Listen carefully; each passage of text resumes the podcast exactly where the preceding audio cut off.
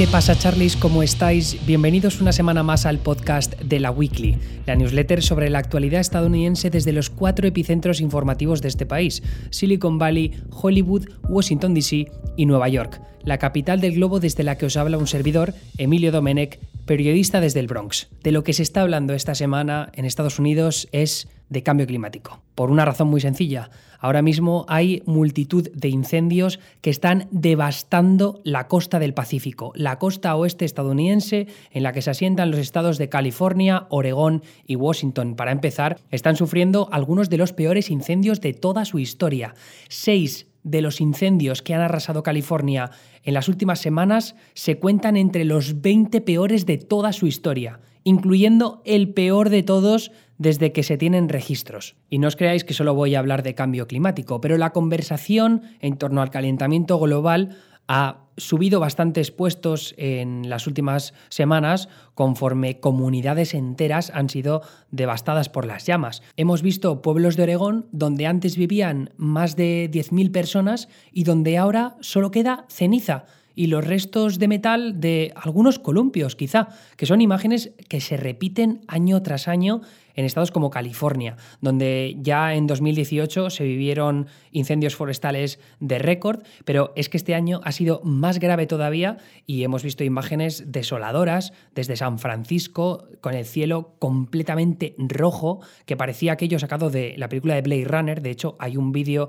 rondando por ahí que son panorámicas o travelings en la ciudad de San Francisco con la música de Blade Runner 2049 de fondo y te crees perfectamente que es la película. No solo eso, es que el tinte rojo que tenía Blade Runner 2049 está menos acentuado que el que tiene el cielo de San Francisco, no en estos momentos, pero sí a lo largo de los últimos días. Pero eso no quiere decir que los incendios se hayan acabado, ni mucho menos. De hecho, tienes el August Complex, que es uno que lleva arrasando el norte de California desde hace un mes, desde hace más de 30 días, y que, como decía antes, ya se ha convertido en el mayor incendio forestal de toda la historia moderna del estado. Los bomberos hasta ahora solo lo han contenido en poco más de un 30% para que os hagáis una idea. Y ahora, si te metes en el New York Times o de Los Angeles Times, tienen mapas en los que siguen en directo el movimiento de los incendios forestales y es tremenda la cantidad de terreno que ya se han comido las llamas y la cantidad de fuegos que siguen activos. Además, los bomberos y los voluntarios, ahora mismo miles y miles que se están dedicando a intentar salvaguardar algunas otras partes del estado todavía no calcinadas, son incapaces de, contener estos incendios. Además, ha habido muchos problemas con el viento, que ahora explicaré por qué razón. Parece que a lo largo de la próxima semana, y esto son buenas noticias, no va a haber condiciones meteorológicas tan extremas eh, ni tan problemáticas para el control de los fuegos, pero aún así, ya digo que venimos de un mes de agosto terrible en prácticamente todos los términos posibles. Veníamos de una de las peores olas de calor de toda la historia de California, de apagones constantes, que el gobernador pedía que la gente apagara la electricidad para que el sistema de electricidad no se fuera a tomar por viento. Y luego después le sumas con estos incendios que, como decía, 6 de los 20 peores de los registros que tiene el Estado se están produciendo o se han producido en el último año o están todavía en marcha. Y aparte, las consecuencias que pueden tener estos incendios y que ya tocaré al final del podcast. Pero de nuevo, voy a volver a esa pregunta. ¿Por qué? ¿Qué es lo que está pasando? Mm, yo he dividido en la newsletter en tres partes o cuatro partes distintas, la cuarta siendo el cambio climático, que ya tocaré por qué en este caso es una parte importante del debate, pero se empieza con la mecha. La mecha hay que hablar de ese calor que se ha producido en el mes de agosto. Ha sido el agosto más caluroso en toda la historia de los registros de California. Se llegaron a registrar 54 grados Celsius en el Death Valley, pero es que luego también en el condado de Los Ángeles, que es donde está la ciudad, casi 50 grados. 50 grados, estamos locos sequías. El invierno fue especialmente seco en la, costa, eh, en la costa oeste, no solo en California, que es más caluroso que el norte del estado, donde están Washington y Oregón, pero es que Oregón, que normalmente también tiene muchas lluvias, este año no las ha visto al mismo nivel y por esa razón ha habido más vegetación seca, que ese es otro de los problemas. Los árboles muertos. La histórica sequía que sufrió en su momento California entre 2011 y 2017, luego en 2018 se arregló un poco la cosa, pero es que más de 163 millones de árboles muertos quedaron desperdigados por todo el estado. Y eso es lo que ha provocado que luego fuegos o incendios como el Creek Fire, que está eh, al sur del Valle de Yosemite, que yo, por cierto, estuve este verano y es una zona preciosa. Pero es que resulta que esos árboles muertos, que además se los cargaron los escarabajos de pino de montaña, que estaba leyendo antes eh, sobre ellos y resulta que, pues, que se aprovecharon de toda esta sequía para masacrar esa parte del estado de California. Entonces eso lo que ha conseguido es que exista el caldo de cultivo perfecto para estos incendios. Aparte, la gestión forestal, la falta de financiación, la poca coordinación entre agencias tanto estatales como locales como las federales, que las federales tienen un control bastante amplio de lo que son los bosques en el estado de California, por encima del 50%. Luego me parece que es un 30 y pico está bajo control privado y luego el resto lo controla el Estado. Pero aún así, el Estado de California o el de Oregón y el de Washington más al norte también tienen bastante potestad a la hora de decidir cuáles son las estrategias que se siguen con esas agencias federales para controlar los incendios o para gestionar la, la vegetación o, o la limpieza de esos bosques, que es algo que ha criticado Trump en los últimos días. Que tampoco es justo decir que Trump tiene toda la razón o que toda la culpa recae sobre el gobernador y la administración del estado de California, pero sí que es cierto que esa gestión, esa coordinación entre agencias estatales y federales, al final es lo que ha provocado que, haya un problema tan grave.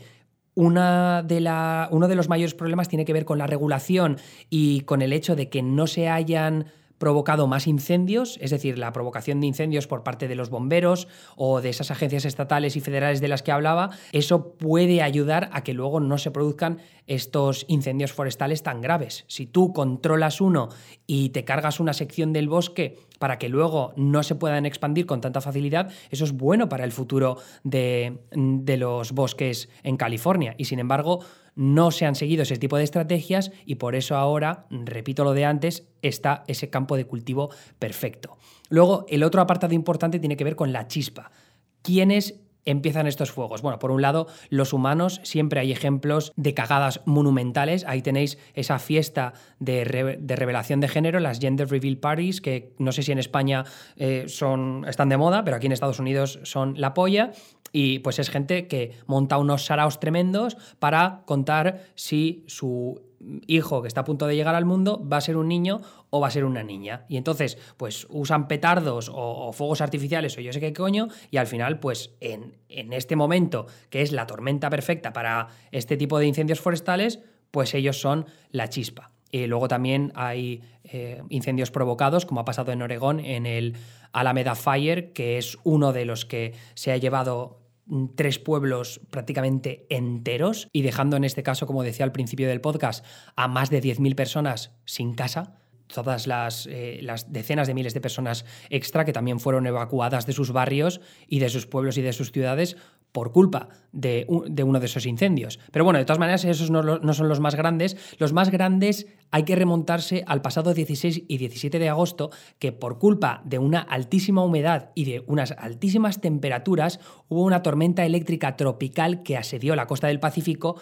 e inició más de 370 incendios distintos. Si veis las imágenes de esos días en la zona, en la región de la Bahía de San Francisco, es alucinante la tormenta eléctrica que se produjo esos días. Y además, lo que decía antes de la alta humedad y las altas temperaturas, eso lo que provocó es que fuera una tormenta eléctrica en la que no hubo casi lluvia. Entonces, los incendios provocados por esos rayos luego no tuvieron eh, posibilidad de ser extinguidos por la lluvia y tampoco por los bomberos, porque si al final se produce eso por la noche eh, y encima hay viento o lo que sea, esos fuegos ya es que, son incontrolables. Y cuando quieres empezar a controlarlos, ya se han extendido a lo largo de una región amplísima y tienes que poner muchos más recursos humanos. Entonces, ya digo que es un problema gigante. Y luego viene la gasolina, que es principalmente el viento. Una de las noticias que parecía que podía llegar a ser positiva es esa tormenta invernal que llegó de repente al final del verano en el estado de Colorado, que fue hace una semana y pico, y decían, bueno, sí, a ver si la nieve o, en forma de lluvia llega al estado de California, a Oregón. Pues no, al final lo que ocurrió, según cuenta el de Los Angeles Times, decía, lo voy a leer textualmente porque me parece la explicación maravillosa. Conforme la ráfaga de aire frío de las montañas rocosas se hundió, buscó un escape. Las tierras de climas más cálidos al oeste, hacia la costa del Pacífico. Eso desencadenó vientos furiosos que se colaron por las cordilleras de Sierra Nevada y Cascade, actuando como bramidos enormes que sonaron sobre la costa del Pacífico, donde el fuego ya quemaba las maderas y los arbustos secos. El resultado, una épica tormenta de fuego que se extendió desde la frontera canadiense hasta la mexicana, matando a docenas de personas, limpiando del mapa pueblos enteros y causando parte de la peor polución del aire jamás vista en la región. En fin, eh, horrible, horrible, el, puto infierno, ¿qué queréis que os diga? Y además, eh, lo que decía antes es que todo esto empeora por culpa del cambio climático. Si al final el verano californiano y sobre todo el mes de agosto es el más caluroso de toda su historia, eso tiene implicaciones gravísimas en un montón de otros factores. A más calor, suelos más áridos y más vegetación seca. A más calor, mayor polución de ozono y peor calidad del aire. A más calor, más apagones y más presión para aumentar la producción de energía que a su vez contamina. El resumen es muy sencillo. Las condiciones extremas para que haya incendios forestales son cada vez más comunes y el hecho de que sean más comunes no se explica si no es por el calentamiento global provocado por el ser humano, por tanto, el cambio climático. Y estas condiciones extremas al final tienen consecuencias terribles sobre el día a día de millones y millones de personas, porque consecuencias de estos incendios forestales son problemas médicos como consecuencia de la pobre calidad del aire. Hemos visto a granjeros trabajando estos días en los campos cuando la calidad del aire en estados como Oregón era imposible. O sea, que es que aunque lleves una N95, la mascarilla de la que tanto se habla, es que da igual. La calidad de ese aire, la polución que hay en ese aire puede tener implicaciones gravísimas a nivel de problemas pulmonares o problemas del corazón. Como digo, la suerte es que lo que queda de semana parece que va a ser mejor a nivel de, los vientos que vienen en este caso desde el este.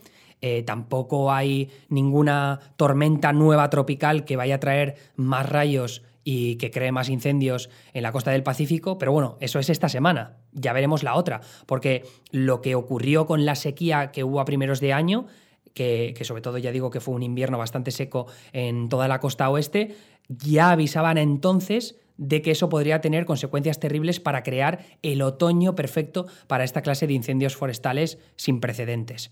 El gobernador de California pues, ya firmó a finales de agosto un acuerdo con el Servicio Forestal de Estados Unidos, que es una de esas agencias federales con, las que he dicho antes que ha habido una falta de coordinación para la gestión de los bosques y demás, pero ya van a inyectar mil millones de dólares y también van a intentar sacar adelante iniciativas para la quema de, bosques, esos incendios provocados, que, como decía, y que han recomendado los expertos en repetidas ocasiones a lo largo de los últimos años. No sé por qué no se ha hecho antes, pero van a, van a llevarlas a cabo esas iniciativas eh, próximamente.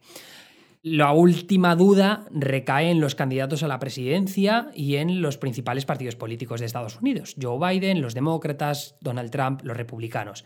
Mirad, esto, esto no es muy difícil. Eh, es verdad que los demócratas, en el caso del gobierno de California, el gobierno de Oregón, el gobierno de Washington, que al fin y al cabo son estados gobernados por demócratas desde hace bastantes años, eh, han tenido problemas a la hora de, la gestión de los bosques, como decía. Y, y es posible que haya un vínculo entre las regulaciones más estrictas que se han puesto a la hora de la gestión de los bosques, de que no se quemen bosques eh, para, controlar los posibles incendios forestales futuros, pues para no matar fauna que haya en esos ecosistemas, pero al final eso tiene implicaciones gravísimas que ahora estamos viendo y que son contraproducentes, porque al final lo mismo que has querido proteger en un primer momento es lo que al final te lleva a que te cargues ese mismo ecosistema.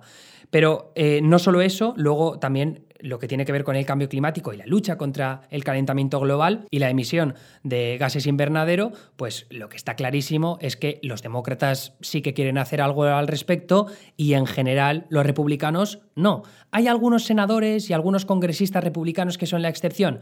Correcto. Pero en general, lo que hemos visto a lo largo de la administración de Trump es a un presidente y a unos aliados republicanos que han atentado contra todas las regulaciones que en su momento puso Barack Obama en la presidencia entre 2008 y 2016 para luchar contra el cambio climático. Y cuando habló, habló de cargarse decenas de regulaciones distintas. Esto evidentemente no es solo en el plano nacional de qué es lo que puede hacer Estados Unidos al respecto, sino también en el liderazgo global, porque Estados Unidos era parte del Acuerdo Climático de París que iba a presionar más para que países como China tomaran más medidas en su lucha contra el cambio climático y Trump decide salirse de ese acuerdo y al final no hay un plan global para luchar contra el calentamiento global, lo cual es evidentemente contraproducente para todas estas condiciones meteorológicas extremas que tienen consecuencias extremas al mismo tiempo sobre la ciudadanía. Y ya sea los huracanes que están viniendo desde la costa del Atlántico, como ya han sufrido en el Caribe y en la costa este, en estados como Texas, Luisiana,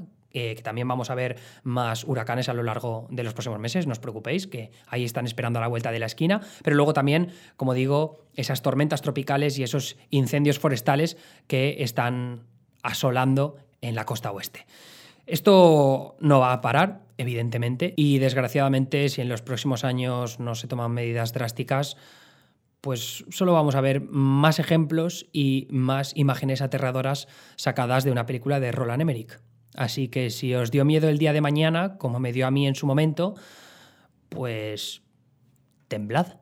Eh, eso ha sido todo por la weekly esta semana. Si os ha gustado el podcast, siempre podéis valorar con cinco estrellas en iTunes, que es donde mejor me viene porque seguimos subiendo puestos en los rankings. Y también podéis apoyar mi trabajo a través de laweekly.com, donde podéis suscribiros de forma premium. Hoy, junto al podcast habitual, va un podcast extra sobre lo que nos están diciendo las últimas encuestas acerca de la carrera presidencial. Y esos son 5 euros al mes con eh, los que no solo apoyáis mi trabajo en la newsletter, el podcast y mi trabajo en redes sociales, sino también que tenéis esa newsletter podcast extra a la semana y aparte acceso a la comunidad de Discord en la que ya somos unas 150-200 personas hablando sobre lo que más nos gusta, que no es solo la política estadounidense, sino también películas, series, videojuegos, para jugar a la Among Us, por ejemplo, que estamos jugando mucho últimamente. En fin, súmense, es muy bonito. Y luego la última opción es en mi canal de Twitch, donde estoy haciendo retransmisiones en directo todos los martes y jueves. Pues también si tenéis Amazon Prime podéis suscribiros de forma gratuita y a mí me dan, creo que son aproximadamente unos 2,50 euros al mes. Que nunca vienen mal, sobre todo si me quiero cambiar de ordenador, porque mi Mac está poniéndose bastante caliente últimamente. Y no en el buen sentido, precisamente. Eso ha sido todo por mi parte. Mi nombre es Emilio Domenech, soy periodista. Acabas de escuchar La Weekly hasta luego.